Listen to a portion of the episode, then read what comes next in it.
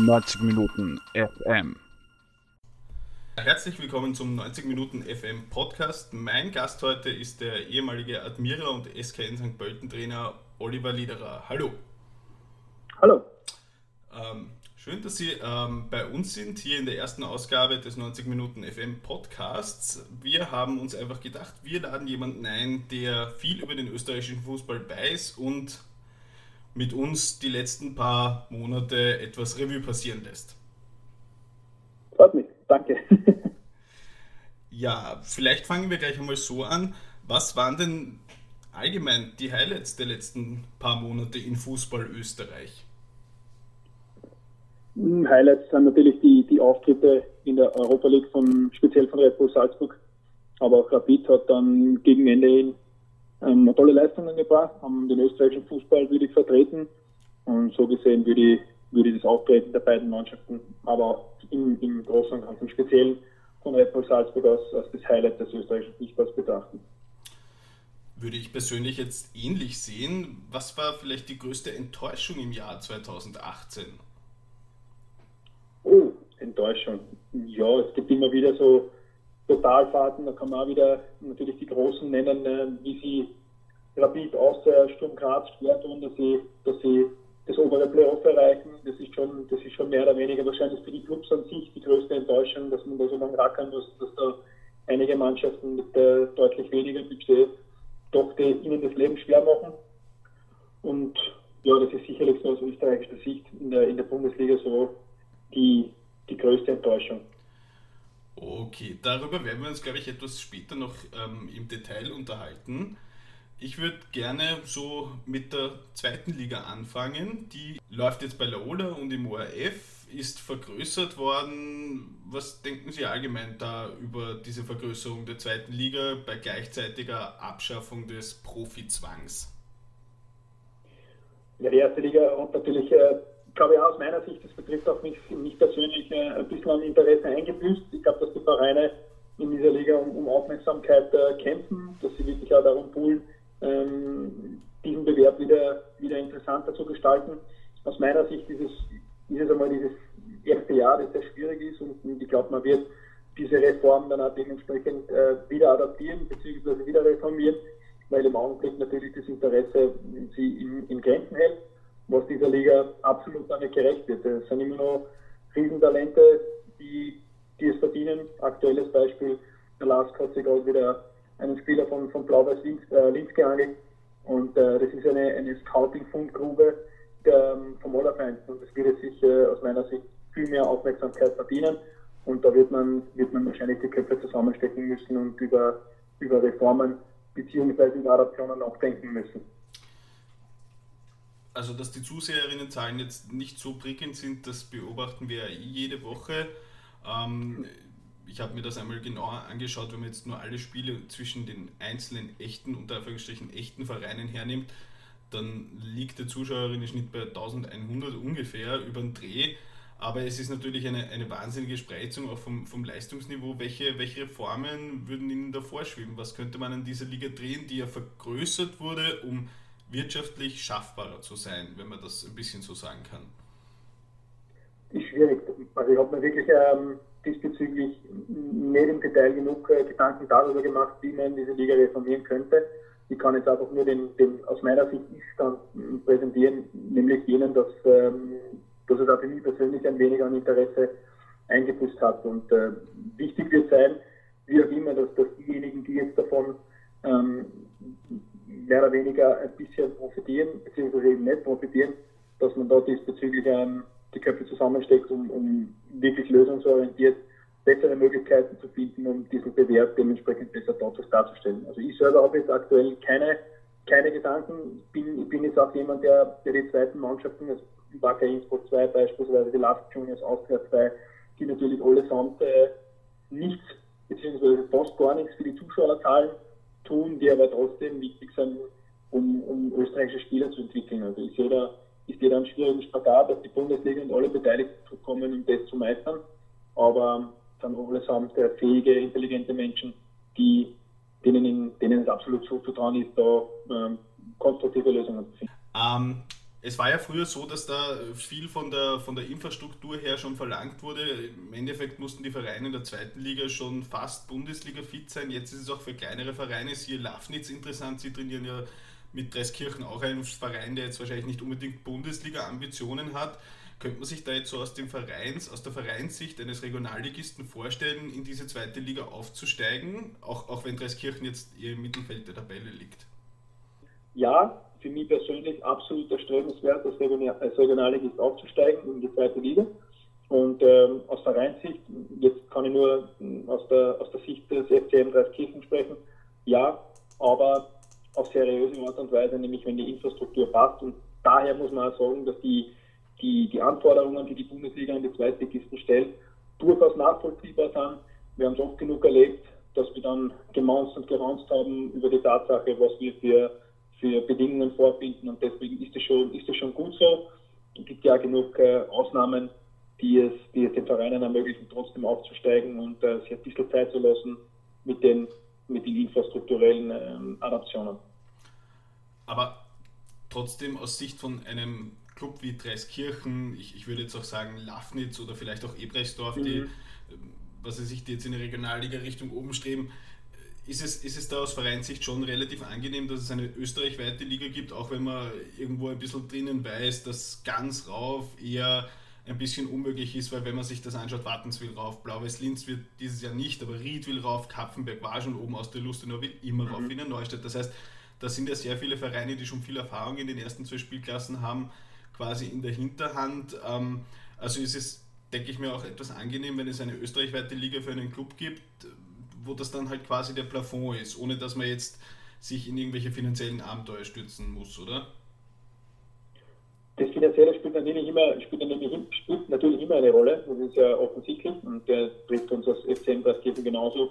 Aber ähm, mit, der, mit der Tatsache, ob es jetzt dann erstrebenswert ist, aufzusteigen, beziehungsweise ob das, ähm, ja, was gar nicht, wie das formulieren soll, wie das dann für Vereine aussieht, ob sie dann lieber in der Regionalliga verweilen, weil ja da die Regionalität äh, mehr da ist, unter Anführungszeichen Zuschauerzahlen sind in der Regionalliga wahrscheinlich für, für so kleinere Vereine deutlich besser. Und äh, trotzdem geht es im Sport immer darum, das, das Höchstmögliche zu erreichen und die Zielsetzung so, so ehrgeizig wie möglich zu stecken. Und da ist es nun mal so, dass die zweite Liga ein absolut äh, für mich erreichbares Ziel sein scheint und äh, auch ein, ein steckbares Ziel sein muss. Also es hat keinen Sinn, ich hätte diesen Schritt nicht in die Regionalliga gewagt, wenn ich nicht das Gefühl hätte, dass der Verein auf, auf sich, auf das Zielset, äh, eine ambitionierte Zielsetzung für sich gewählt hätte. Okay, Headline: Lederer will mit Dreiskirchen in die Bundesliga. nicht direkt. Es geht natürlich jetzt, und das, das ist auch äh, das Interessante an der Aufgabe für mich persönlich, dass es ähm, darum geht, das rundherum zu verbessern, die Struktur, nicht nur die Infrastruktur, die in Dreiskirchen schon, schon recht ordentlich ist. Ich meine, wir haben immer, immer wieder auch die, die Nachwuchsnationalmannschaften bei uns und, und gelten als, als, guter Austragungsort für, die, für den ÖFB. Also es entsteht schon was. Wir haben, wir haben schon etwas, müssen aber wachsen. Was aber auch wachsen muss, ist die, die Philosophie im Verein, die man eben jetzt aus dem Sommer begonnen hat, ein wenig selbst für sich zu schreiben. Und das muss sinnhaft, das muss wirklich sinnhaft sein. Und wenn wir in zwei Jahren draufkommen, dass das nicht sinnhaft ist, dann werden wir uns ähm, dementsprechend da zusammensetzen und sagen, eine Zielsetzung zweite Liga ist ganz, Ziel. Im Augenblick gilt es für uns, ähm, ein Umfeld zu schaffen, sowohl sportlich als auch wirtschaftlich, wo die ganze Infrastruktur ebenso ein, äh, reinfällt, das es uns erlaubt, uns einmal über diese Zielsetzung nachzudenken. Okay, ähm, wenn man sich jetzt sportlich anschaut, die Bundesliga bzw. der Vorstand Rainer Terowitz, mit dem habe ich ein Interview gemacht, der ist von dieser Liga einmal vollkommen überzeugt, auch vom Sportlichen. Ähm, wenn, man, wenn man jetzt am Freitagabend ein Zweitligaspiel schaut und dann ein Bundesligaspiel am Samstag, was sagt da das Trainerauge? Haben wir da sehr viel Unterschied? Ist man, ist man da halt wirklich auch sportlich nah dran? Das ist ein sehr schwieriger Vergleich. Ich halte, ich halte grundsätzlich wenig davon, die, die Ligen miteinander zu vergleichen, Spieler miteinander zu vergleichen, Mannschaften. Ich glaube, das ist ja sehr schwierig und nicht zulässig und, und fast ein wenig unfair.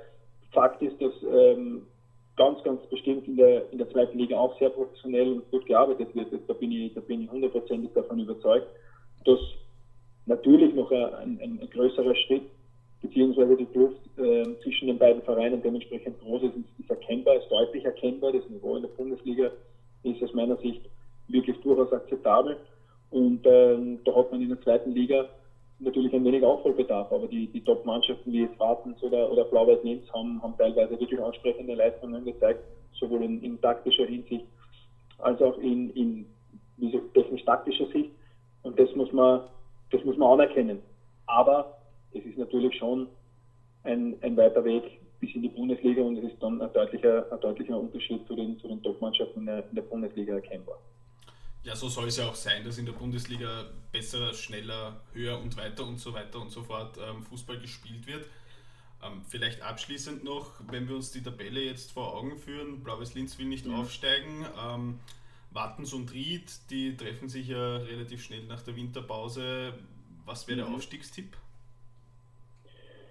Ja, ich meine, wir nennen in diesem Zusammenhang ganz gern immer die, die SV Ried, logischerweise, weil sie trotz allem wie wir es oft angesprochen haben, jetzt schon äh, die Infrastruktur absolut top und, und das bringen sie auch mit und ich glaube auch die Voraussetzungen. Ähm, zwingen sie fast wieder in diese Favoritenrolle, aber die Auftritte der WSG Wattens ist natürlich, ist natürlich schon so, dass sie, dass die nicht geschenkt dort, dort stehen, wo sie stehen. Also sie sind dann zurecht auf Platz 1 und sind aus dem Grund vorne weg. Und wenn, die, wenn der Rückrundenstart dementsprechend positiv ist, und du sagst ja, das Duell ist ja recht voll einmal, dann kann ich mir schon auch vorstellen, dass sie, dass sie diese Position halten, den Ehrgeiz und die, die finanziellen Mittel durch äh, den Swarovski-Konzern haben sie, haben sie ohne Zweifel. So, jetzt haben, wir, jetzt haben wir kurz über den Aufstieg gesprochen. Beim Abstieg, da geht es wahrscheinlich ein bisschen enger zu. Ähm, weiß nicht, kann man da schon eine Prognose treffen, wer, wer da zurück in die Regionalliga muss? Horn am Städten, da scheint der, der fußballerische Osten etwas vielleicht schon ausgeblutet mit den ganzen anderen Vereinen, oder? Ja, mein Horn ist natürlich jetzt auch mit dem Trainerwechsel dann nochmal bestrebt, ähm, das Ruder herumzureißen, hat dann mit dem, mit dem Kurt Jusic einen sehr routinierten Trainer geholt, der, der ja vorrangig in den unteren Ligen, Regionalliga tätig war, dort für einen sehr, sehr organisierten Fußball bestanden ist. Also man versucht dort Ausnahme am Städten immer wieder die, die Möglichkeit mit, äh, mit Ko sie im Winter nochmal zu verstärken und durchzustarten. Und äh, wird, wird verdammt schwierig, wird verdammt schwierig. In der unteren Tabellenregion finde ich, für mich persönlich sind die Last Juniors fast die interessanteste Mannschaft, auch jetzt durch den, durch den Trainerwechsel zu, zu, zu Schweinsteiger, das finde ich, das finde ich voll interessant. Und äh, eine super Entscheidung, die, die man so vielleicht gar nicht erwartet hat. Und deswegen gibt mein persönliches Interesse den, den Last Juniors, den Abstieg kann man, wünscht man niemanden, aber aus Regionalliga-Sicht hoffe ich natürlich, aus Regionalliga Ost-Sicht hoffe ich natürlich, dass die Mannschaften aus dem Osten dementsprechend noch die Zügel anziehen und Boden gut machen. Okay, böse Zungen behaupten ja, also ich, dass, dass der Herr Schweinsteiger geködert wurde, irgendwann einmal Red Bull Salzburg und dann Leipzig Trainer zu werden oder so ähnlich, was jetzt eine sehr schöne Überleitung zur Bundesliga ist, finde ich. Wunderschönen Bogen gespannt. Ein Traum. Absolut. Ja, wir schauen uns die Bundesliga an und die Tabelle ist ganz oben eigentlich exakt so, wie man sich erwarten hat können. Wobei aus meiner persönlichen Sicht, ähm, ich versuche wirklich ähm, pro Spieltag zwei Spiele mir anzuschauen, live vor Ort oder, oder halt ähm, via Sky.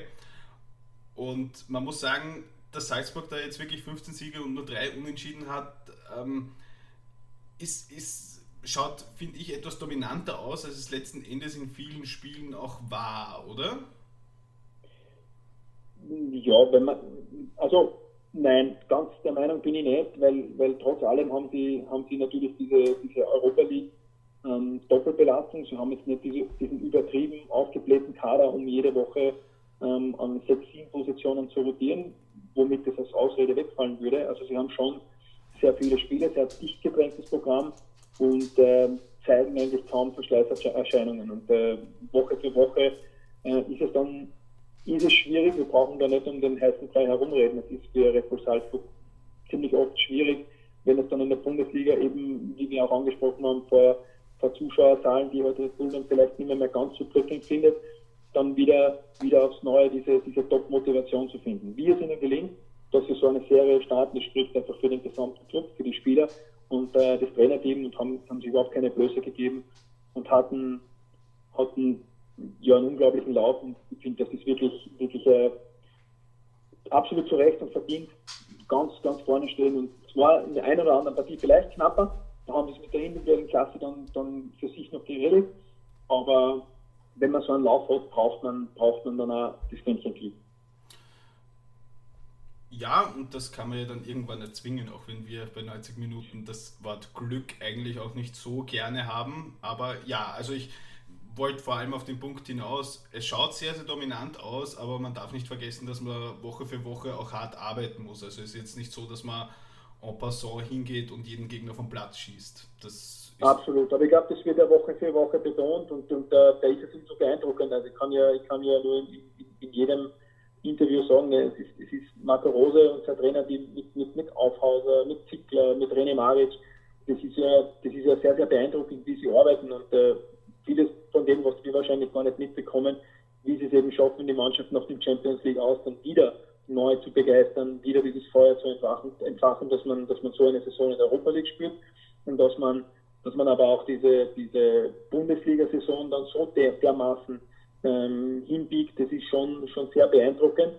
Und wird auch immer wieder betont, dass das alles andere als einfach ist, wie die Mannschaften in der Bundesliga ähm, sind jetzt nicht so, nicht so im, Ver im Vorbeigehen zu bespielen. Also da ist es schon so, dass harte Arbeit gefragt ist und ähm, wirklich viel Detailarbeit dahinter steckt und das machen sie aus meiner Sicht wirklich sehr, sehr beeindruckend. Ja, inwieweit vielleicht ähm, kann jetzt diese Transferperiode noch etwas bewirken? Mit Amadou Haidara ist einer mit einer unglaublichen individuellen Klasse mal weg, der zwar eh auch ausgefallen wäre, vielleicht geht der Bur noch, das wissen wir jetzt heute noch nicht, äh, kann sich da noch einiges tun? Oder vielleicht umgekehrt gefragt, sollte sich da vielleicht auch noch einiges tun. Man wird mit relativ hoher Wahrscheinlichkeit in der Gruppenphase der Champions League sein und könnte vielleicht auch mit vorgezogenen, unter Umständen vielleicht sogar im Winter lukrativeren Transfers gleich der Elf, die dann nächstes Jahr Champions League spielen sollte, etwas Zeit geben, sich einzuspielen, weil ich habe mir das jetzt vorhin auch noch mit den Stürmern zum Beispiel angeschaut, weil es eben dieses Dabur-Gerücht gegeben hat. Ich meine, der ist ja ein Wahnsinnskicker. Ich glaube, es hat in den letzten Jahren oder Jahrzehnten wenig Spieler gegeben, die am Ball so stark waren. Also der ist ja wirklich im 1-1 sehr, sehr stark, aber sie haben halt jetzt den Haaland noch dazu bekommen. Ich glaube, sie haben sechs Stürmer jetzt. Der Wang ist ähm, verliehen. Also wäre es da vielleicht irgendwo auch ein bisschen klug, den einen oder anderen Transfer bei entsprechenden Angeboten vorzuziehen, aus Trainersicht?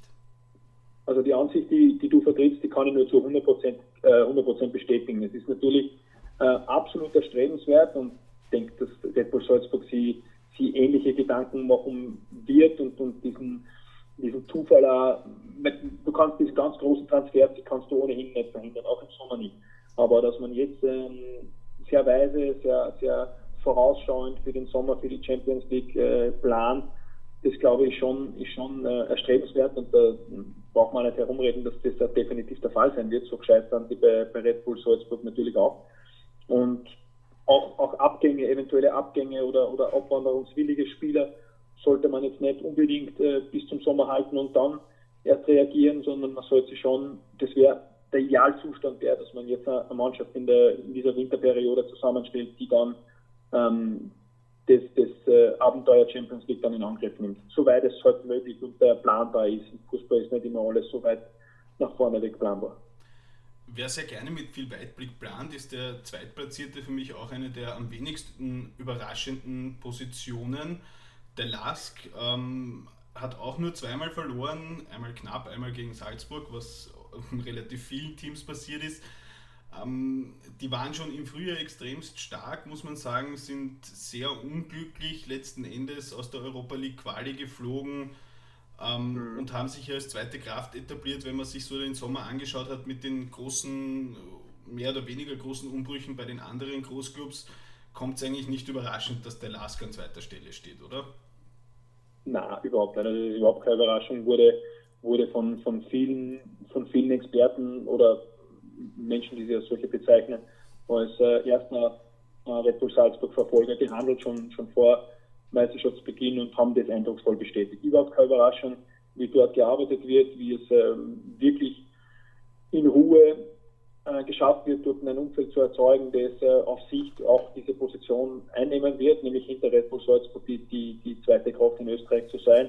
Das ist schon sehr, sehr beeindruckend, äh, machen, einen, machen einen tollen Job. Die, die Mannschaft an sich zeigt einen tollen Fußball, ist sehr gut organisiert, ist mit diesem vom, vom Oliver Glasner bevorzugten, bevorzugten 3-4-3 mit ein bisschen Abänderungen. Sie spielen das, sie spielen das sehr eigen, ja, sie spielen das sehr eigen, haben, haben eigene Ansätze, wie sie manche Situationen lösen. Das ist, äh, das ist wirklich in Ordnung. Das sieht man einfach auch die, die Trainerhandschrift. Und von daher ist das überhaupt keine Überraschung und äh, tolle Auftritte, auch in der Europa League und in der Meisterschaft absolut souverän und äh, kein Thema, dass die das auf Dauer auf diesen Platz einnehmen können. Aber wie funktioniert das eigentlich? Ist das jetzt wirklich so, weil die halt, sagen wir, seit mittlerweile eineinhalb Jahren so eingespielt sind und, und viele andere Clubs oftmals Spieler wechseln müssen? Was, was sind so vielleicht etwas detaillierter die Faktoren, warum der Lask da noch einmal angezahlt hat? Ich habe vor dem Jahreswechsel mit Oliver Glasner ein Interview gemacht, da, da hat er halt auch gesagt, es, es, es, steckt ein bisschen mehr dahinter. Sie haben Spieler, mit denen sie teilweise aufgestiegen sind. Ähm, ja, was, was steckt im Detail dahinter? Naja, im Detail müsste, müsste jedem dabei sein, was geht für mich als, als, als Trainer ähm, augenscheinlich ist, ist, die, ist die Ruhe im Club, die, das Vertrauen in den Oliver Klasen und sein Team, ähm, die Handlungen oder die, die Wünsche, dem auch zu entsprechen als Club. Und er rechtfertigt das ja, hat er mit, mit seiner Mannschaft wie oft, äh, weiß ich gar nicht genau, wie oft er mit der gleichen Startaufstellung beispielsweise gespielt hat. Das zeigt ja auch, dass sehr viel, sehr viel eingespielte Automatismen, wobei das, das Wort Automatismen mir sehr widerstrebt, weil im Fußball eigentlich kaum möglich ist. Aber es ist halt sehr, sehr harmonisch, das Auftreten. Und du hast es als Neuerwerbung beim Lask sehr, sehr schwierig, in diese Startformation zu stoßen, braucht sehr viel Geduld und eben mal gewisse Zeit, um, um die, den, den Anforderungen beim Lask gerecht zu werden. Äh, sie haben ein, ein Spielsystem, das, ähm, ist detailverliebt, es ist nicht das übertrieben komplizierte, ganz und gar nicht. Es ist sehr einfach gehalten, wenn man sich wirklich einmal über, über einen längeren Zeitraum genauer anschaut, dann kann man schon erkennen, was der Last macht. Es ist aber das andere, es zu wissen, beziehungsweise das andere wäre es dann zu verteidigen, es zu verspielen. Und da sind ein paar Sachen dabei, die echt schwierig sind. Was man ganz klar erkennen kann, ist diese, diese Bereitschaft dieser Mannschaft, dass jeder für jeden, für diesen Club äh, alles bereit ist zu tun und mit alles meine ich jetzt nicht laufen und kämpfen, ja, nicht diese, diese Phrasen zu täuschen, sondern wirklich auch im System den Club an erster Stelle zu stellen. Und, und das, das ist etwas, was äh, ganz, ganz augenscheinlich ist, unabhängig von ihrer ähm, Detailorientierung in ihrem Spielsystem, in ihrer Spielidee, wie sie das machen, wie sie das konsequent verfolgen und über einen sehr, sehr langen Zeitraum wirklich kontinuierlich sie verbessern. Das ist, ähm, das ist so das, was den LASK aus meiner Sicht ausmacht. Wie ist das eigentlich für einen Gegnertrainer, wenn ich mir da ein paar Lask-Szenen in, in, in Erinnerung rufe? Ich denke da an den Auftritt in Wien Favoriten, wo der Reinhold Ramftl ein Dürrel macht, das äh, wahrscheinlich noch zweimal in seiner Karriere schaffen wird oder auch ein, ein, ein Ramsebener Weitschuss. Was bewirken solche Tore, wo ja dann das Wort Selbstvertrauen irgendwo wieder reinkommt, weil da muss ja dann alles stimmen bei solchen Schüssen und da habe ich doch einige, einige auch entscheidende Treffer beobachtet beim Last was, was macht das jetzt dann eigentlich mit dem Gegner? Weil jetzt trainiere ich und bereite mich vor auf dieses Spiel. Da kommt ein Gegner, wo ich weiß, der hat eine breite Brust und dann kriege ich, was weiß ich, einen unglaublichen Dropkick aus 30 Meter rein, der in 9 von 10 Fällen übers Tor geht. Was denkt sich da der Gegnertrainer, wenn das so passiert? Was macht das mit der Mannschaft? Das wird, das wird von Mannschaft zu Mannschaft äh, unterschiedlich sein. Ich denke, doch, dass das, ähm, da gibt es diese berühmte Regression zur Mitte. Es wird nicht immer so sein, dass der Lask ähm, solche Wundertore erzielt, aber es ist natürlich ein Zeichen der, der breiten Brust und gerade diese, diese von dir angesprochenen Distanzschüsse, das ist ja auch ein Zeichen ähm, davon, wie, wie homogen die Mannschaft agiert. Nämlich du musst ja als Ramsegner dementsprechende Höhe haben als Innenverteidiger, als einer dieser drei Verteidiger in der Dreierkette, um aus der Distanz zum Abschluss zu kommen. Und der Rantl ist einer der, ist der im 3-4-3, wenn man so möchte, einer der Breiten geht er rechts und äh, auch eine gewisse Höhe, um eben dann aus dieser Position auch zum Abschluss zu kommen. Und das sind natürlich, sind natürlich äh, Tore, die so nicht jeden Tag entstehen, aber gerade wenn man den Last jetzt hernimmt, wie viel wie, äh, bei der Wahl zum Tor des Monats dabei waren, wie oft sie dann diesen Titel auch gewonnen haben, Titel unter Anführungszeichen, das ist schon auch ein Zeichen von, von Selbstbewusstsein der, der, der einzelnen Spieler. Und äh, warum nicht? Also sie, haben, sie haben natürlich auch eine gewisse, eine gewisse Abstimmung, um, um dann auch in Positionen zum Abschluss zu kommen, wo, wo das möglich gemacht wird. Und deswegen ist es, ist es natürlich ein Stück weit Glück, um das jetzt wieder ähm, anzusprechen und wieder zu strapazieren. Aber es ist, wenn man so möchte, was es einen Ausdruck gibt, das ist schon das äh, geplante Glück. Ja, mit dem, mit dem Ausdruck kann ich sehr, sehr gut leben. Das finde ich ist, ist ähm, sehr interessant. Ich habe neulich einfach so mal über Abstauber nachgedacht und dass man halt auch vielen Stimmen manchmal dann halt auch vorwirft, zum Beispiel nur Abstaubertore zu schießen. Aber auch ein Abstaubertor hat eine Geschichte und selten ist es ja so, dass der, der Abstaubende dann zufällig zum Abschluss kommt. So verhält sich es ja wahrscheinlich bei allen anderen Toren auch.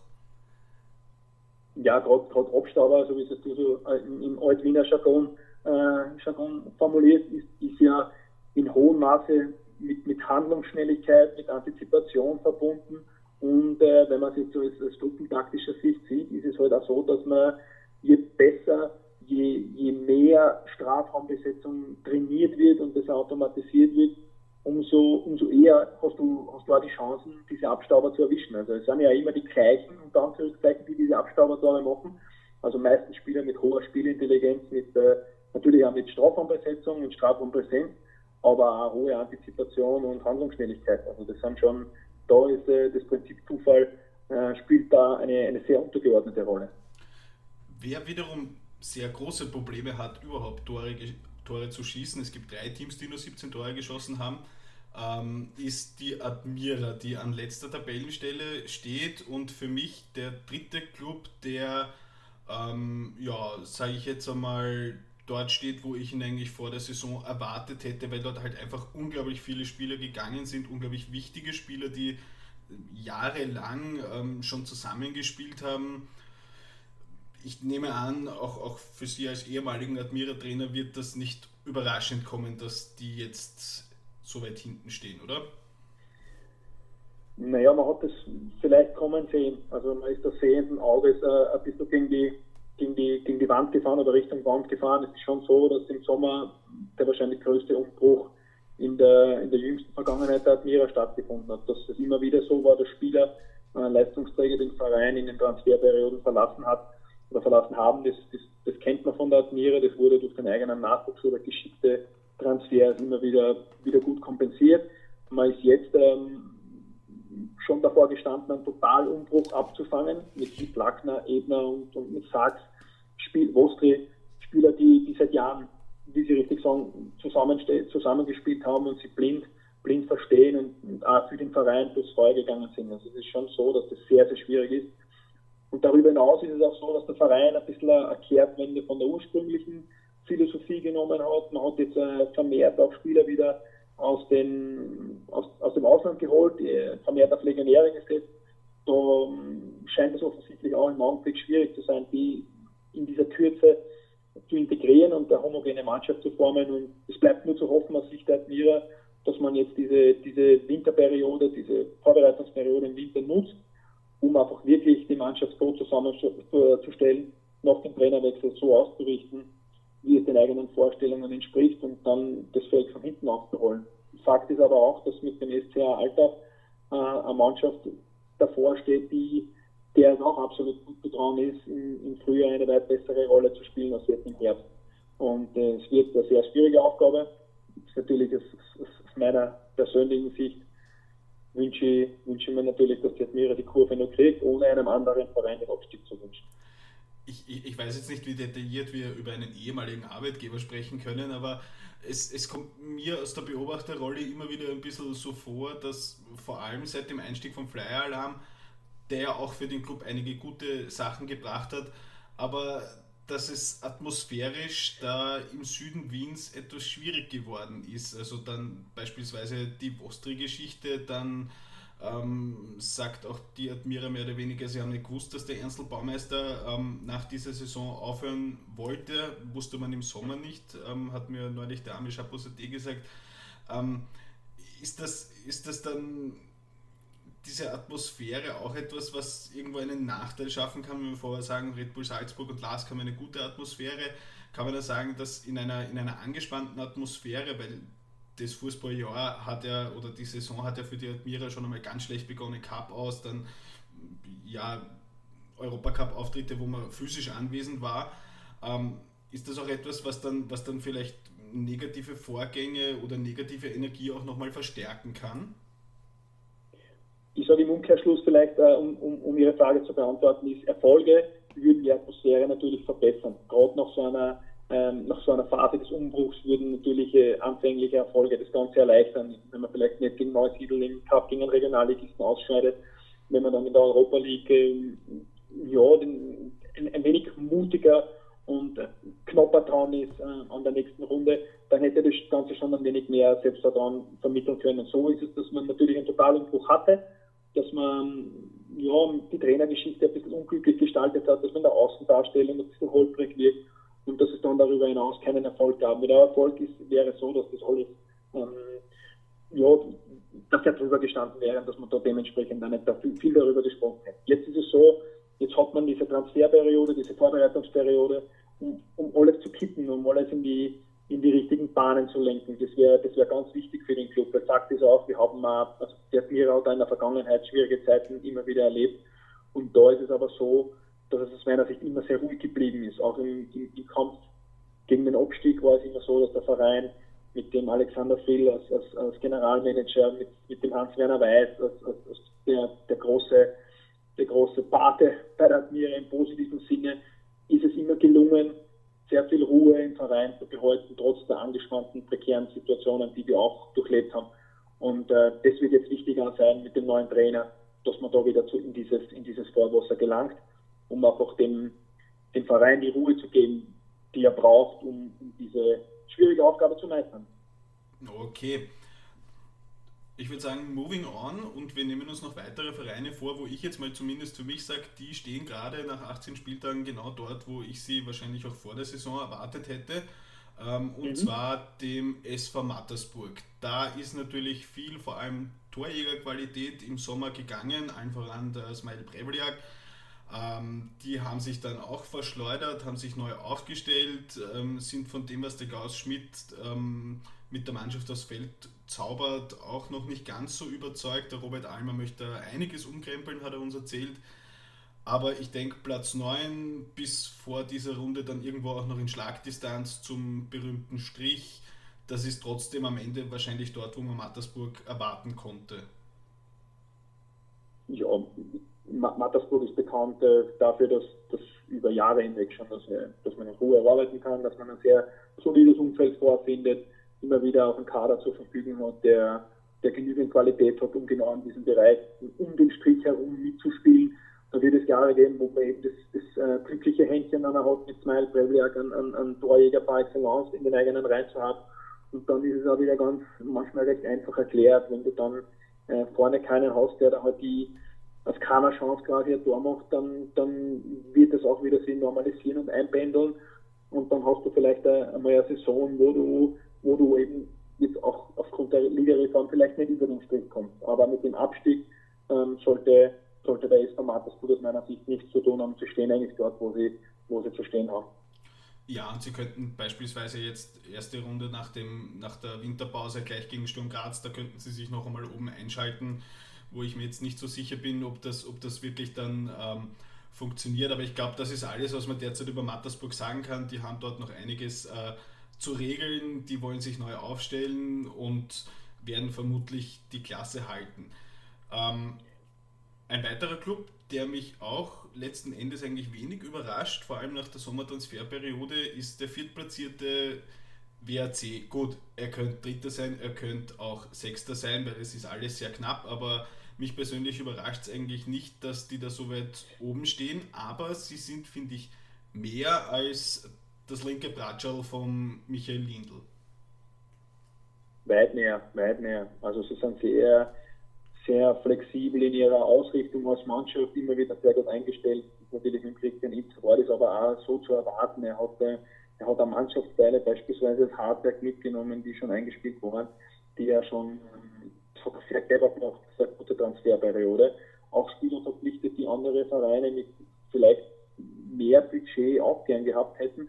Also man darf jetzt auch nicht das ähm, nicht überbewerten. Also sie haben schon eine, eine wirklich gute Mannschaft, gut zusammengestellt. Also ähm, da muss man Respekt zeigen vor der vor den Transfers, die sie getätigt haben, auch mit dem Trainer, den schließe ich da mit ein. Das haben sie gut gemacht und wir haben es bestätigt. In beinahe jedem Spiel wirklich gut ausgerichtet, immer wieder auch erkennbar die Idee dahinter, sehr flexibel in ihrer Ausrichtung und von daher keine Überraschung, dass sie, dass sie um die Plätze überhaupt, oberhalb des, des Striches mitspielen können. Da möchte ich vielleicht einmal ganz kurz einhaken. Ich habe schon bei Mattersburg dran gedacht, da hatte ich den Namen ähm, Busic im Kopf. Äh, jetzt haben wir natürlich Lindl im Kopf.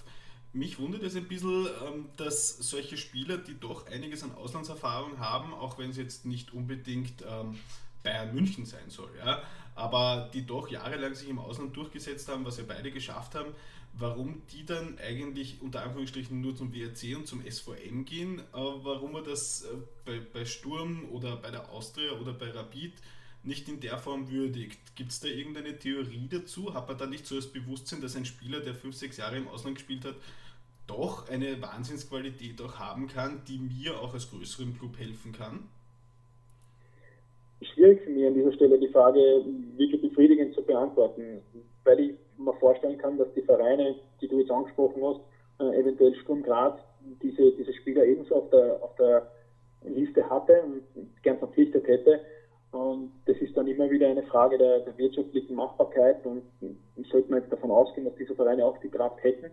Aber es wird schon Gründe haben, dass sie, dass es übersehen, dass sie, dass sie die Qualitäten dieser Spieler nicht einordnen können, beziehungsweise nicht sehen. Das glaube ich nicht. Speziell dem konkreten Beispiel Sturm Graz traue dem Günter Greifel sehr viel mehr zu, ähm, als nur zu sehen, dass der Profis Talent hat. Er kennt den Markt, er kennt äh, wirklich beinahe jeden Spieler und hat ein interessantes Netzwerk. Also von daher gibt es definitiv auch andere Gründe und äh, kann man schon auch vorstellen, dass es nicht immer nur eine Entscheidung gegen einen anderen Club ist und, äh, oder beziehungsweise ein Indiz dafür, dass die anderen Vereine solche Spiele nicht erkennen und wahrnehmen, sondern vielleicht ist es ganz, ganz bewusst auch ein, ein, eine Entscheidung von Pusic, in diesem ruhigen Umfeld einfach wieder Fuß zu fassen und äh, den Entscheidungsschritt in seiner Karriere nochmal, nochmal zu machen. Und auch bei Lindl in einem, in einem Umfeld, das er kennt, wo er weiß, dass ihm das sehr gut tut, einfach ein bewusster Schritt für den WRC bzw. für, für Mattersburg und gar nicht so gegen, gegen die, die, die Funktionäre eines anderen, eines anderen Clubs oder den, den Verein generell. Mhm. Bei WRC muss man natürlich jetzt äh, schon trotzdem noch mal kurz darüber sprechen. Da kann es jetzt natürlich sein, dass, dass einer der größeren Clubs sich einen Spieler ähm, noch holt, der aufgezeigt hat. Was kann ja natürlich möglich sein, aber bei denen, die ja so im knapp um den Strich sind, eben wie dem WRC, kommt natürlich auch eine gewisse Auslosung dazu und die ist beim WRC jetzt auch nicht unbedingt leicht, weil man hat, ähm, wobei was heißt unbedingt leicht, man hat Alltag, die gerne sehr viele Punkte haben wollen, dann Salzburg und Hartberg auswärts und am Schluss noch die Admira, wo man dann immer sagt, okay, vielleicht ist ein angeschlagener Boxer am, am schwersten zu besiegen. Wird sich das für den WRC ausgehen, da oben dran zu bleiben, weil eben die Tabelle dann halt doch sagt, es sind nur vier Punkte. Die kann man auch verspielen.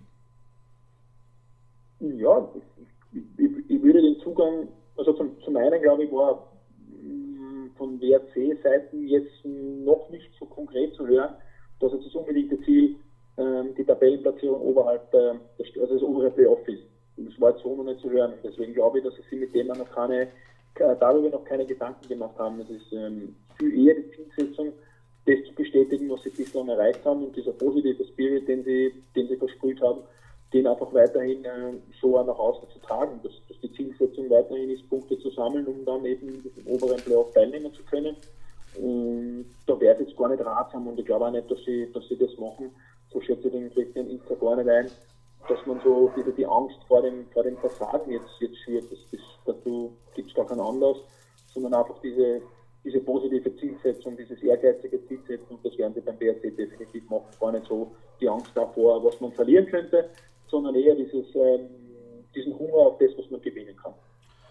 Okay. Ich habe noch ungefähr einen Club, der dort steht, wo ich ihn erwartet hätte. Das ist Wacker Innsbruck. Ähm, ja, die sind aufgestiegen, die haben versucht, sich punktuell zu verstärken. Das eher dominante Spiel, das sie am Anfang der Saison versucht haben, ist nicht gegangen. Jetzt wird ähm, Beton angerührt und damit wird man mit am wenigsten geschossenen Toren wahrscheinlich jetzt einmal Zehnter sein, oder? Ja, sie haben eine schwierige Phase durchlebt. Das, äh, man weiß, wie angespannt die, die wirtschaftliche Situation immer wieder ist in, in Tirol, bei Wacker Innsbruck. Sie haben Gott sei Dank aus meiner Sicht ähm, in einer von, von außen dargestellten schwierigen Situation auch rund um den Trainer die Ruhe bewahrt und, und sind den Weg äh, wirklich konsequent weitergegangen und haben sie jetzt eingebändelt. Recht viel mehr nach oben hin ist ihnen jetzt aus, aus, aus jetziger Sicht nicht zuzutrauen. Sie haben das gut gemacht. Sie haben äh, in ihrem Rahmen eine Spielanlage gefunden, eine Spielidee gefunden, die, die, die es ihnen wirklich ermöglichen kann, die Liga zu halten und äh, werden jetzt in dieser Periode der Vorbereitung dementsprechend auch die nächsten Schritte setzen, beziehungsweise in ihrer Spielidee so adaptieren. Wer den Herr Karl Dachsbacher kennt, ist natürlich auch, ist natürlich auch klar, dass er ein wenig, ein wenig wer mit dem Ball spielen möchte, wenn es darum geht, seine Spielphilosophie nach außen zu, zu tragen. Und da wird es auch interessant sein, wie sie, wie sie in der Vorbereitung adaptieren. Aber bei so einem Club geht es dann halt trotzdem drum, bei so einem sehr kleinen möglichen Großclub, wenn man das irgendwie so beschreiben kann, sich da mal zu konsolidieren und die Klasse zu halten. Absolut, absolut. Ich glaube, dass er bei Wacker Innsbruck hat man immer irgendwie als Außenstehender das Gefühl, dass Anspruch ein bisschen, dass der Anspruch ein bisschen höher ist, als tatsächlich die Möglichkeiten des Clubs sind. Und das hat man, hat man für mich als Außenstehender immer wieder so das Gefühl. Und ich finde so, dass, dass sie es aber gut gemeistert haben. Die, das obere Playoff erscheint mir aus heutiger Sicht ein bisschen äh, illusorisch. Von daher stehen sie dort, wo sie, wo sie hingehören, ob sie jetzt zwei Plätze weiter nach oben rutschen oder vielleicht nur wirklich mittendrin sind im Abstiegskampf und äh, dann am, am, Ende des Tages den kürzeren ziehen, das bleibt abzuwarten. Es ist ihnen zu vergönnen aufgrund der Tatsache, dass sie sehr konsequent und ruhig den Weg, den Weg weitergegangen sind, dass sie die von ihnen die persönlichen Ziele auch dementsprechend erreichen. Okay. Komplett konträr eigentlich, auch wenn es in Punkten gar nicht so viel Unterschied ist, verhaltet sich beim anderen Aufsteiger aus Hartberg, der zwischendurch eine ähm, fünf Spiele dauernde Siegesserie hingelegt hat, ähm, dabei Rapid und Sturm daheim geschlagen hat. Äh, wie sehr hat uns das eigentlich alle überrascht, weil reingestartet ist man in die Saison ja eigentlich eher schlecht. Also in den ersten sechs Runden hat es gerade mal drei Punkte gegeben und mhm dann ab Spieltag 10 ist es irgendwie besser geworden. Wie, wie kommt das dahin? Weil eigentlich haben vor der Saison alle gesagt, ja, Hartberg, okay, jetzt sind die oben. Dann war das alles nicht friktionsfrei mit der Lizenz. Ähm, dann haben die eigentlich im Vergleich zu vielen anderen Clubs de facto gar kein Budget. Und dann starten sie auch noch so schlecht von den Punkten her in die Liga hinein. Wie, was hat der Markus Schopp gemacht, dass die dann auf einmal ähm, sich doch so weit oben positionieren können?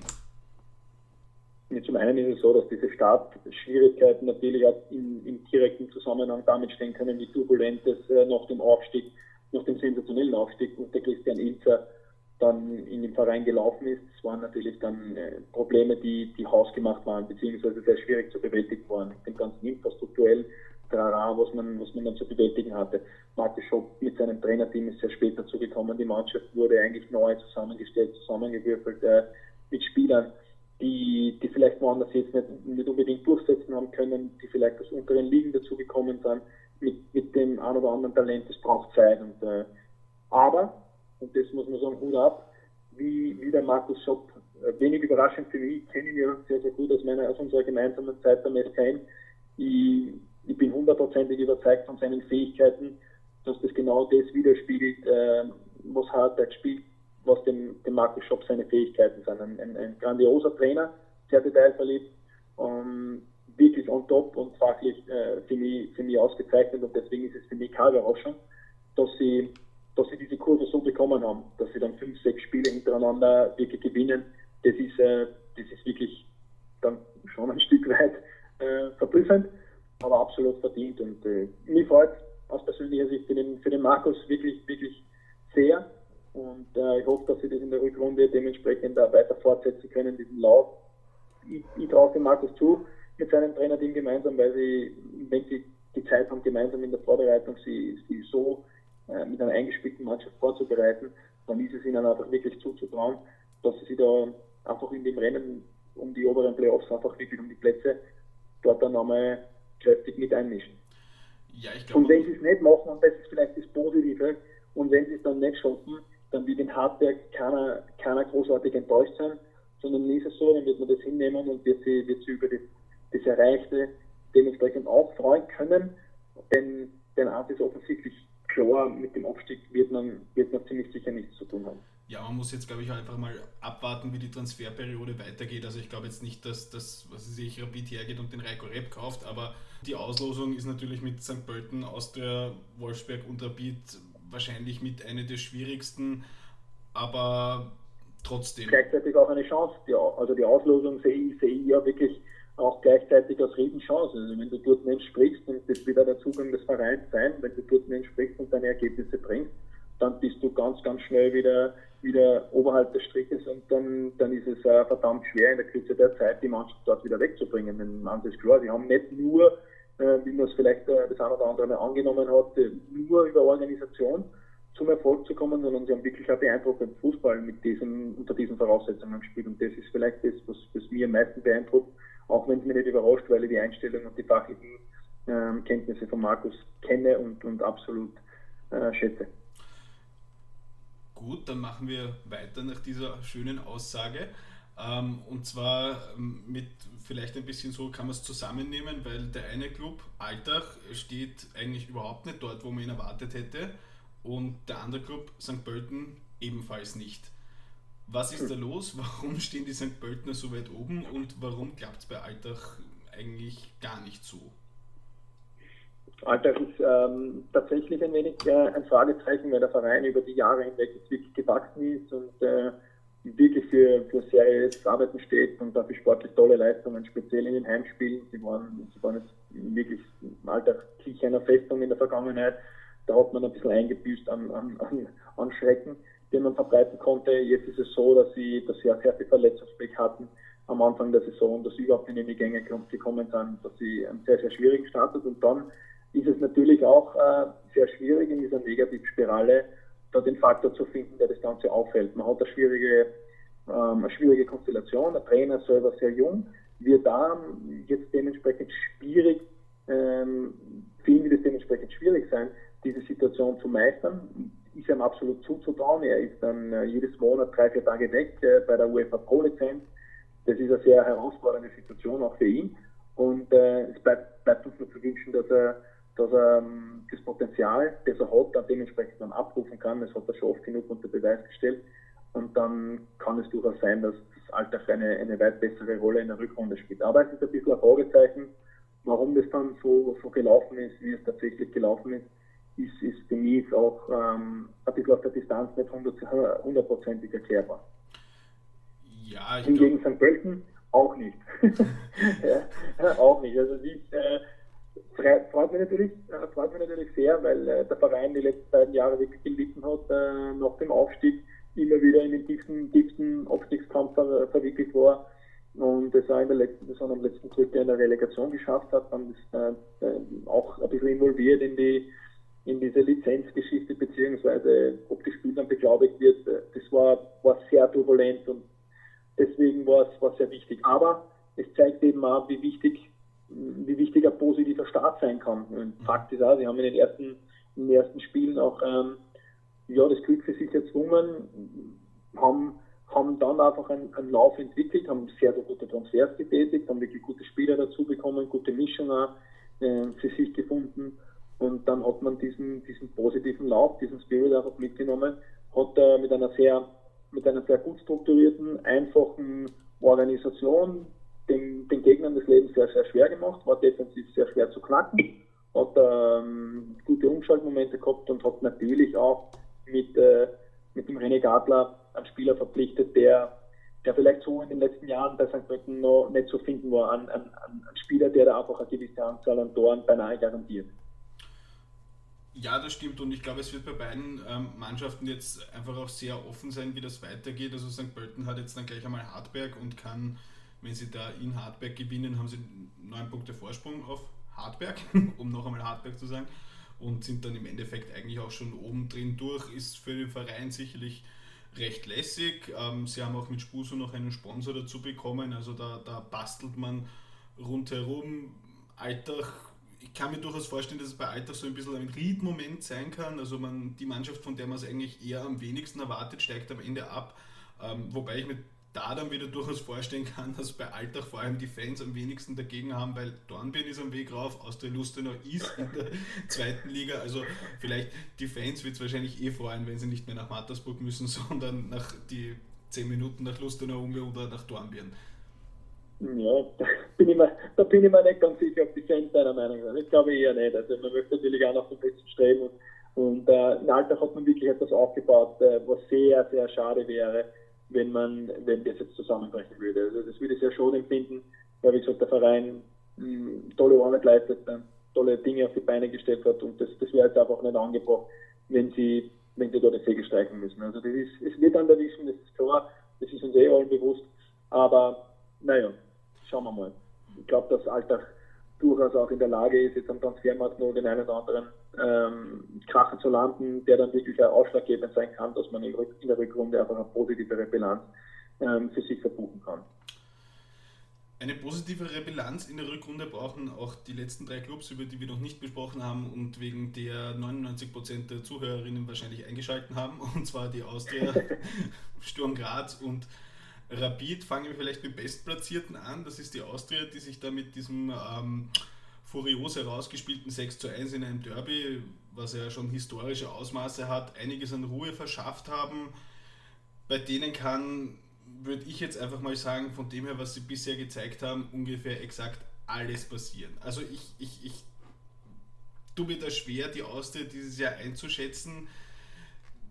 Weiß nicht, ein bisschen das, was der Thomas Letsch sich vorstellt, ob das wirklich das ist, was die Austria im Nachwuchs nachbringt, ich weiß es nicht. Und ja, was weiß ich, wenn ich mir jetzt anschaue, Lask, ein Heimspiel gegen Hardwork, wo man das Spiel machen muss, ein Heimspiel gegen Alltag vielleicht mit neuem Spirit. Ich glaube, da läuft viel auf ein Finale um, die, um das obere Playoff gegen Sturm in der 22. Runde hinaus. Ich kann mir vorstellen, dass die Austria alles gewinnt.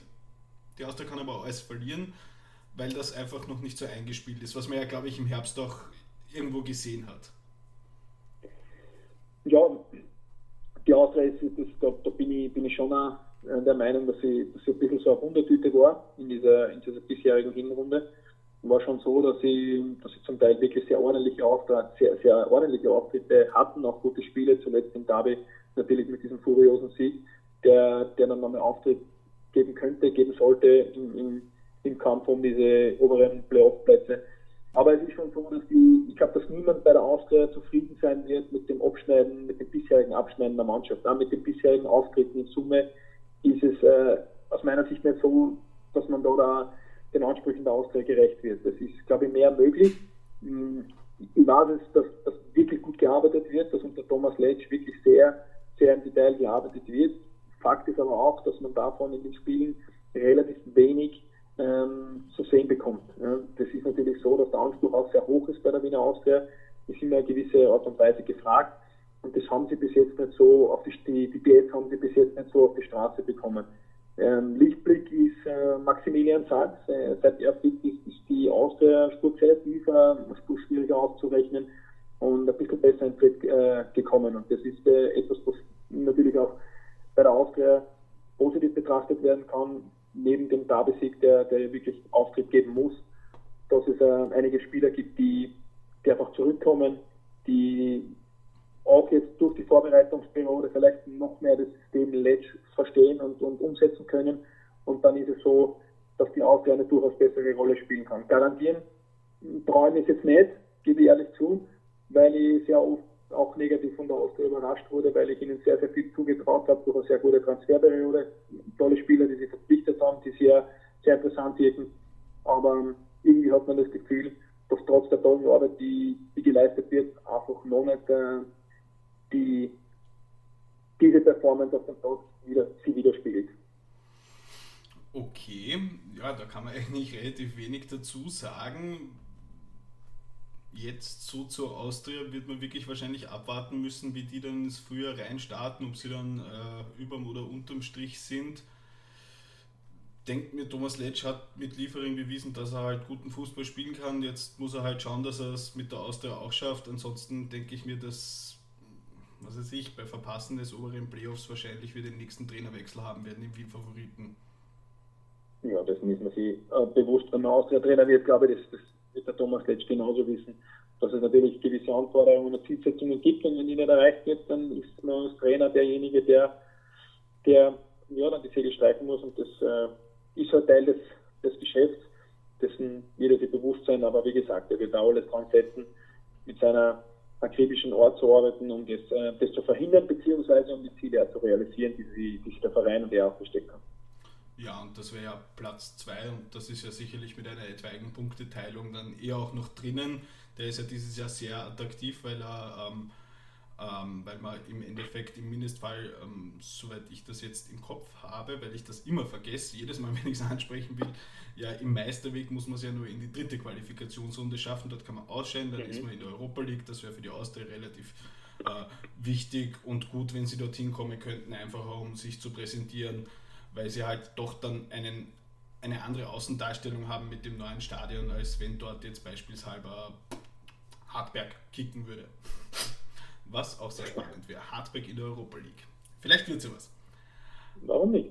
Ähm, mit der Europa League oder Europa aufs Kriegsfuß steht Sturm Graz. Ähm, diversen Berichten zufolge standen auch der Trainer und der Sportdirektor miteinander auf Kriegsfuß. Man hat den Roman Melich geholt. Das hat in Punkten gereicht. Man hat quasi den Schleudersitz inne. War das verständlich eine recht ansprechend spielende Mannschaft, der die Punkte gefehlt haben, dann quasi mit einem Trainer, der einen anderen taktischen Ansatz hat, zu beglücken? Also die, die Ergebnisse lassen, lassen schließen, dass es die richtige Entscheidung war, wobei ich ganz ehrlich auch äh, also weder das andere das, das eine noch das andere bestätigen möchte, weil den Heiko Vogel und seine Art Fußball zu spielen sehr, sehr geschätzt haben. Es war wirklich sehr flexibel vom Auftreten her, war ähm, doch immer wieder sehr dominiert vom Positionsspiel und mit vielen guten ähm, ja, Lösungsansätzen, die die Sturm Graz verfolgt hat. Und wenn man die Spiele betrachtet, dann waren sie ähm, sehr, sehr häufig die, die bessere Mannschaft.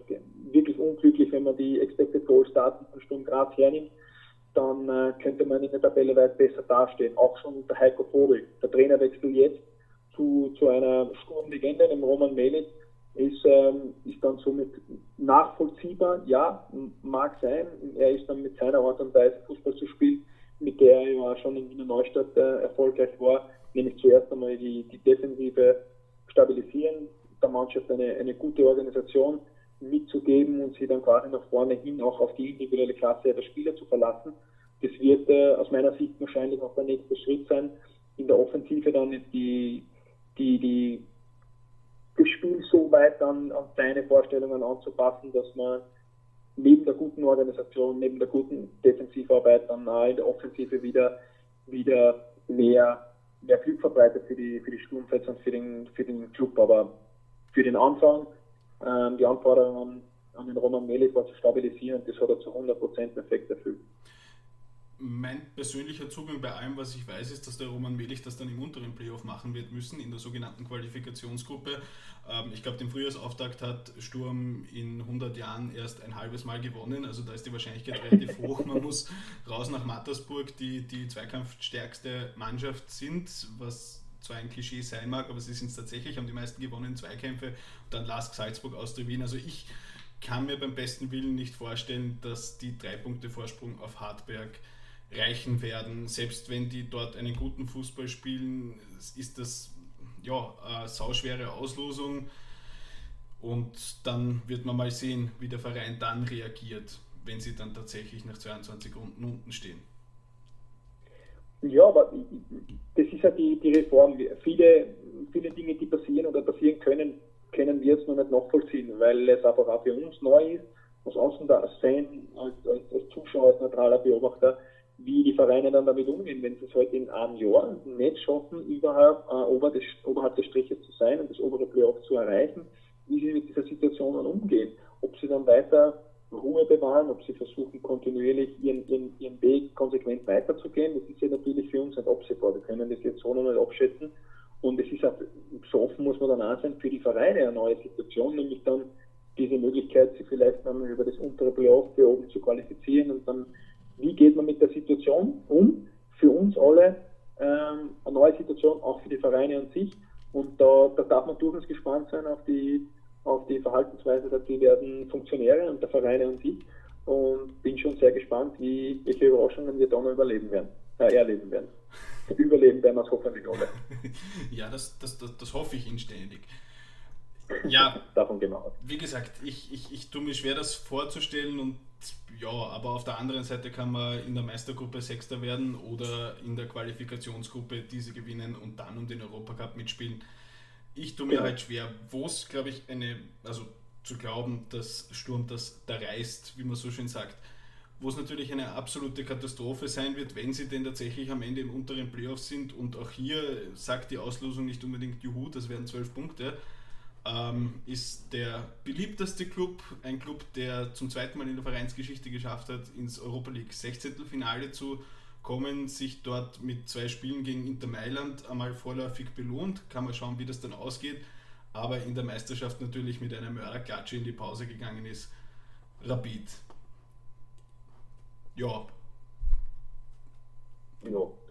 ja gut, bei Rapid hat man mit dem Erreichen ähm, der nächsten Runde in Europa League natürlich eine totale positive Stimmung kurzzeitig entfasst und hat dann die Möglichkeit gehabt, in diesen, in diesen zwei Spielen, man hat gegen die Rangers zu Hause und äh, im anschließenden Derby wirklich die Möglichkeit gehabt, in zwei Spielen alles zu reparieren und äh, an sehr, sehr, sehr, sehr, sehr, sehr positive Stimmung zu sorgen. Man hat den ersten Schritt gemacht mit dem Sieg, auch völlig verdienten Sieg gegen die, gegen die Rangers zu Hause und hat dann aber im, im Derby wirklich auch in diesem einen Spiel wieder sehr, sehr viel kaputt gemacht. Hat natürlich zur Folge, dass, äh, dass es wieder sehr unruhig ist im Club, ähm, dass vieles wieder hinterfragt wird und dass man trotz allem aber gezwungen ist, die Weichen für die Zukunft zu stellen und alles zu versuchen und zu unternehmen, um dieses obere Playoff noch zu, zu erreichen. Das ist für Rapid, hm, ich, ich weiß nicht, aus wirtschaftlicher Sicht, wie wichtig es ist, aber was ganz wichtig ist, ist natürlich auch mit diesem, mit diesem Fanpotenzial im Rücken, dass es da einfach von, für mich persönlich so erscheint, dass da die Enttäuschung am allergrößten wäre, wenn man sportlich seine Ziele nicht erreicht. Und das ist immer die Gefahr bei Rapid, dass äh, durch diesen Druck, der dann auch entsteht im Club, dass man dann Entscheidungen trifft, die vielleicht äh, nicht immer hundertprozentig nachvollziehbar sind für Außenstehende. Klar, wir, wir alle wünschen uns wahrscheinlich ein, ein oberes Playoff mit Rapid, weil, wie Sie eingangs gesagt haben, Rapid ist halt einmal der Verein mit den, mit den meisten Fans in Österreich. Aber wenn es sportlich in diesem Jahr nicht reichen sollte, muss man das eben auch hinnehmen und muss versuchen, die Lehren daraus zu ziehen und äh, die Weichen zu stellen, dass das so in der Form eben dann nicht so bald mehr, mehr passiert ich sage das jetzt ganz böse, im, im, im Lehren aus ähm, schlechten Situationen ziehen, ähm, das war jetzt nicht unbedingt die Stärke von Rapid in den letzten Jahren. Schwierig zu beurteilen aus meiner Sicht. Das ist, glaube ich, man darf, man darf nie vergessen, sondern man muss allen Verantwortlichen auch immer wieder zugute halten, dass es eben fast ausschließlich Entscheidungen ähm, sind, die man treffen muss, die unter großem Druck entstehen. Also es ist schon so, dass man äh, nirgendwo anders in Österreich ähm, bei seinen Entscheidungen so ähm, begutachtet wird, dass man so genau und kritisch beobachtet wird. Das, das, dessen man sich natürlich auch bewusst, das wissen wir. Ähm, man muss bei Rapid eben mehr sein als ein guter Spieler, mehr sein als ein guter Funktionär. Man muss mit diesem Druck umgehen können. Und äh, dessen ist man sich dort, ist man sich bei Rapid definitiv bewusst und äh, man trifft ja die Entscheidungen immer mit den, mit den besten Absichten, mit, äh, mit einem guten Gewissen. Man hat sich dann vom Trainer gedrängt und so weiter und so fort. Und das, das glaube ich, die Entscheidungen an sich sind ja immer, sind ja immer begleitet äh, von dem Umstand, dass man glaubt, das Beste für den Club zu machen. Und äh, wenn dann im Nachhinein betrachtet irgendwann Entscheidungen dabei waren, die vielleicht unglücklich im Nachhinein entscheiden, dann, dann ist es halt einmal so. Aber wie sagt man so schön nach dem Krieg, dann sind wir alle Generäle. Also Fakt ist, dass man Entscheidungen treffen muss. Das ist bei einem Club wie, wie Rapid wahrscheinlich aufgrund des öffentlichen Interesses ziemlich schwierig und deswegen traue ich mir da kein Urteil abgeben. Ja, ich, ich, ich kann nur zum Beispiel sagen, dass was zum Beispiel die Transferpolitik betrifft, da hat man mit 2016 angefangen, sich an vielen größeren oder für österreichische Verhältnisse großen Transfers versucht. Dann, dann beobachte ich ein bisschen, dass es da mit dem eigenen Nachwuchs auch noch nicht so klappt. Wenn man sich dann anschaut, dass eben Austria Lask und Red Bull Salzburg natürlich die zwei Teams in der zweiten Liga haben. Also ich glaube, da, da, da muss noch viel Wind durch Hütteldorf wehen, bis man bis man halt stabiler wird und dann halt eben nicht einmal Dritter, einmal Achter wird. Wäre jetzt so meine Analyse. Ja, Wahrheiten. Ne? Und, das Vergleichen miteinander habe ich eh schon, habe ich eh schon zu Beginn gesagt. Das ist natürlich auch immer wieder ein wirtschaftlicher Aspekt. Ich finde, dass ähm, der ein oder andere Transfer in der Vergangenheit durchaus auch im, im, im Nachhinein sehr, sehr positiv zu bewerten ist. Also wenn man jetzt ähm, Richard Stellinger beispielsweise hernimmt, den hat man auch für, ich glaube, 500.000 damals von Werder Bremen geholt und äh, war sehr skeptisch und hat man schon fast abgestempelt und heute ist er, ist er wahrscheinlich einer der, der heißeren Dormann-Transferaktien. Äh, Poli, Poli finde ich ist ein toller Transfer. Ähm, Galvao hat man wieder verkauft, war ein guter Transfer. Also es sind schon auch, sind auch äh, Transfers dabei, die durchaus positiv zu bewerten sind. Christoph Knasmüller darf man nicht vergessen, der der finde ich ja mit die positivste Erscheinung ist neben, neben Marvin Boxmann auch der, der auch ein guter Transfer war. Also es sind schon gute Sachen auch dabei. Das darf man, das darf man dann bei aller Kritik gar nicht vergessen. Aber natürlich ähm, man sie speziell von den, von den teuren Transfers, wo man wirklich bereit war, viel Geld für Rapid-Verhältnisse zu investieren, hätten sie wahrscheinlich alle Verantwortlichen und, und Fans mehr erwartet. Aber das ist halt einmal das Risiko in dem Geschäft, das du zu tragen hast, dass, der, dass du eben bei, bei aller bei aller Liebe und, und äh, so viel du investierst, garantierst, dass der Spieler sich wohlfühlt und äh, performt. Ja. Ähm, mein, aller Wahrscheinlichkeit nach, äh, Sie haben halt ein bisschen mehr Erfahrung im Trainergeschäft, könnte man eigentlich schon sagen, ähm, sechs Punkte aufzuholen und ein Torverhältnis, wenn das erste Spiel Red Bull Salzburg ist, ähm, scheint ein Ding der Unmöglichkeit zu sein. Kann man sagen, dass vielleicht das Antreten in der Qualifikationsgruppe ähm, auch, auch, auch etwas von einem reinigenden Sturm oder so ähnlich haben kann, dass man sagt, okay, wir haben jetzt wirklich ähm, viele, viele Dinge nicht so gemacht, wie sie sein sollten. Wir gehören definitiv nicht zu den zweiten best sechsten Vereinen des Landes. Kann das auch eine Chance sein, wenn man dann so eine richtig schlechte Saison auch spielt, dass man sich wieder ein bisschen einnordet, ein bisschen mehr fokussiert? Ähm, weil, weil das beobachtet man auch immer wieder, vor allem auch bei kleineren Mannschaften, jetzt um, um St. Pölten mal zu nennen, die spielen eine sehr, sehr schlechte Saison, waren de facto eigentlich dann halt auch abgestiegen, wenn da nicht die Ligareform ist und, und arbeiten dann auch gleich viel fokussierter. Also kann, kann ein schlechter Ausgang nach 22 Runden für Rapid auch eine Chance sein? Durchaus. Also jedes, jedes Scheitern bietet ja nicht nur Rapid, sondern uns allen, jedem Menschen, jedes Scheitern bietet dir eine neue Perspektive und die Möglichkeit, die wieder neu zu ordnen, neu aufzustellen. Aber so weit ist es ja noch nicht. Also es ist jetzt nicht unmöglich, es ist eine sehr schwierige Aufgabe, vor, vor der Rapid steht. Und äh, ich glaube, bei Rapid ist man trotzdem eher ähm, voll der Hoffnung, dass dieser reinigende Sturm, wie Sie es so, schön bezeichnet haben, nicht eintritt, dass man, dass dieser Kelch an einen vorübergeht. Und das ist ja auch durchaus noch äh, erreichbar. Ich würde da jetzt Rapid nicht, nicht vorschnell abschreiben. Wichtig ist, dass man sich auch bei, bei einem Erfolg auch dann zusammensetzt und die richtigen Schlüsse zieht und eben nicht blenden lässt, äh, nicht nur aus, aus, aus, Sicht von, vom SK Rapid, sondern generell als Einstellung finde ich es äh, eher erstrebenswert, dass man, dass man auch im Erfolg die richtigen Schlüsse zieht, bescheiden bleibt und versucht, äh, sie weiter zu, zu entwickeln und nicht auf den Lorbeeren ausruht, die man vielleicht in einer Saison oder in zwei Saisonen dementsprechend erreicht hat. Also es braucht nicht immer reinigendes Gewitter, ich glaube, wenn man, wenn man den Fußball generell und äh, auch in der Wirtschaft den Vergleich heranzieht, dass man, dass man die, die größtmöglichen Chancen auf Weiterentwicklung und Erfolg hat, wenn man, wenn man eben im Erfolg bescheiden und demütig bleibt und die richtigen Schlüsse zieht und äh, da gute Entscheidungen trifft. Okay, dann kommen wir noch zu den zwei letzten Themen, die wir äh, noch besprechen wollen, und zwar den Europacup. Rapid trifft auf Inter Mailand, äh, Red Bull Salzburg auf Club Brügge. Was trauen wir diesen beiden Clubs zu? Immer alles, immer alles. Ähm, erstens einmal aus österreichischer Sicht natürlich ein, schwingt ein, ein wenig der Patriotismus mit bei beiden Mannschaften. Bei, bei Red Bull Salzburg in, in, in, dieser, in diesem Bewerb ist man ja ohnehin geneigt zu sagen, dass man, dass alles möglich ist. Das ist ja, dieser Mannschaft ist ja wirklich alles zuzutrauen, bis hin zum, zum Erreichen des Finales beziehungsweise auch zum Gewinn dieses Bewerbs. Das ist dieser Mannschaft absolut zuzutrauen. Natürlich darf man aber nicht vergessen, dass man jetzt mit Club Brügge eine, eine Mannschaft ähm, als Gegner wiederfindet, die, die schon auch imstande ist, in zwei Spielen diese Hürde zu meistern. Also da ist man natürlich gewarnt brauchen wir diese Aufgabe übernehmen, brauchen wir nicht übernehmen. Das ist man bei Red Bull ist man selber so gescheit, dass man weiß, wie schwierige Aufgabe da auch an zukommt. Und ähm, dennoch glaube ich, dass Red Bull Salzburg auch in diesem Jahr absolut zuzutrauen ist für Furore in diesem Bewertungstor. Bei Rapid ist es natürlich so, dass äh, ein Wiedererstand des Inter Mailand als Gegner vor der Brust ziemlich schwierig äh, werden wird, dass es aber durchaus sein kann, dass mit der leicht neu adaptierten Spielweise, die der, die, die Typo auch mitgebracht hat, ähm, so sein kann, dass das etwas, etwas werden kann, was man meistern kann. Aber in 8 von 10 Spielen ist es, ist es wahrscheinlich so, dass Inter Mailand aufgrund auch der, der, individuellen, der hohen individuellen Klasse, die sie haben, gegen Rapid durchsetzen wird. Aber wir alle kennen die Geschichte Rapid und die Geschichte Rapid im Europacup und da waren immer wieder auch äh, große Überraschungen dabei und äh, coole Spiele.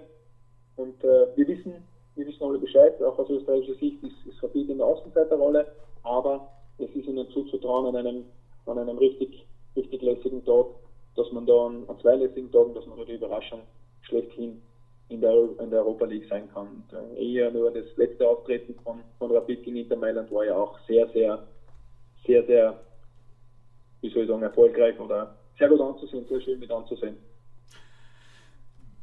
Wir bleiben beim internationalen Fußball, weil man natürlich über K.O.-Spiele relativ wenig sagen kann. Das wäre jetzt ungefähr so, wie wenn wir darüber orakeln würden, wer den ähm, österreichischen Cup gewinnt. Ähm, ich möchte zum Abschluss noch ähm, zwei, drei Minuten, fünf Minuten vielleicht über das Nationalteam sprechen.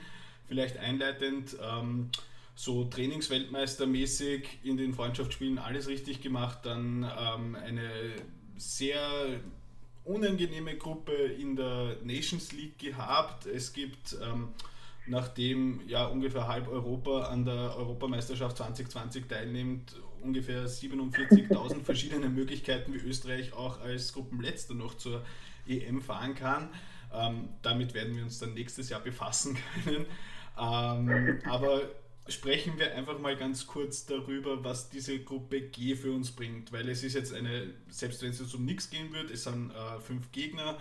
Ähm, man hat Glück gehabt, aus Top 1 Polen zu bekommen, da hätten ganz andere Gegner kommen können, aber ich habe so ein bisschen das Feeling wie bei der, ähm, wie bei der Nations League Gruppe, wo man so das typisch österreichische äh, dann gehabt hat, ah, ich sehe noch Bosnien, ich sehe noch Nordirland, das gewinnen wir locker. Äh, jetzt haben wir wieder so eine Gruppe, wo man sagt, ja, Israel, Lettland, Mazedonien, Polen, Slowenien. Ähm, was aber anders ist, bei der Nations League hat der Teamchef noch gesagt, das wollen wir gewinnen. Und jetzt hört sich das nicht mehr ganz so danach an, obwohl, wie ich finde, Österreich, Polen jetzt, was die Einzelspieler betrifft, nicht unbedingt viel nachsteht. Also was muss denn Österreich, was muss das Nationalteam mit Franco Foda in der Gruppe G erreichen? Die alle reden. Es ist natürlich wie so oft oder wie, wie, wie, so, wie so häufig, dass, dass man dann in dieser Situation gern davon spricht, dass alles möglich ist. Ja? Ich sehe es ähnlich. Ich sehe es ähnlich. Ich glaube auch, dass wir in Österreich über die Jahre hinweg jetzt echt eine Mannschaft ähm, am Start haben, die, die wirklich sehr talentiert zu sein scheint. Äh, wir haben einen Trainer, der, der für ein hohes Maß an Organisation steht, der ähm, den gewissen, das gewisse Etwas als Trainer hat, diesen Respekt der Spieler auch zu, zu genießen, dass wir auch äh, hohe individuelle Klasse haben, wenn man jetzt äh, Arnautovic und äh, David Alaba beispielsweise anspricht. Ich glaube schon, dass man bei aller Bescheidenheit und der Demut, die man, die man natürlich äh, an den Tag legen muss und auch sollte, dass man sich schon ein Ziel setzen muss, ähm, da um den, um den Gruppensieg mitzureden. Also das ist eine ganz klare Zielsetzung und bin, bin auch überzeugt, dass, der, dass das äh, alle Beteiligten genauso sehen, wenn, wenn auch offensichtlich ähm, nicht ganz so, so offensiv nach außen damit umgegangen wird. Ähm, letzte Frage dazu, was es glaube ich brauchen wird, ist ein bisschen eine spielerische Steigerung, schon auch im Vergleich zur Nations League, oder? Ja, die, man, wir, dürfen, wir haben dann aber auch gesehen, was möglich ist mit der österreichischen Mannschaft, äh, wie Sie es vorher richtig angesprochen haben, in den, in den Vorbereitungsspielen. Also wir, haben, wir haben Deutschland, ähm, auch wenn man dann im Nachhinein das vielleicht relativiert gesehen hat, äh, durch die Auftritte von, von Deutschland, wir haben, wir haben sehr gute Auftritte hingelegt. Wir haben gute Spiele gemacht und wir haben, wir haben durchaus Potenzial, auch als äh, im Bundesliga besser zu spielen. Das wissen alle Beteiligten. Aber es gibt immer wieder, welche, welche Schwerpunkte sind gesetzt worden in den, in den Teamtrainingslagern, die man hat. Und in, irgendwann einmal muss sich dieses Bastel dann ähm, ergänzen. Es muss sich alles zusammenfügen zu einem großen Ganzen und dann wird man äh, Franco Foda auch an den Ergebnissen messen. Fakt ist aber auch, dass da zum einen Luft nach oben ist, was das spielerische Potenzial der Mannschaft betrifft und ähm, dass das die Mannschaft auch äh, realisieren muss, um dann eben auch solche Ziele zu erreichen. Und äh, da bin ich aber sehr zuversichtlich, dass, äh, dass das wirklich auch so entsprechend dann von, von allen Beteiligten umgesetzt wird. Okay, ich glaube, das ist ein schönes Schlusswort und das könnten wir eigentlich auch fast auf alle Vereine und auf alles, was wir ähm, besprochen haben, umlegen. Und damit bedanke ich mich recht herzlich, Oliver Lederer. Vielen Dank auch von meiner Seite. Das hat mir sehr viel Spaß gemacht.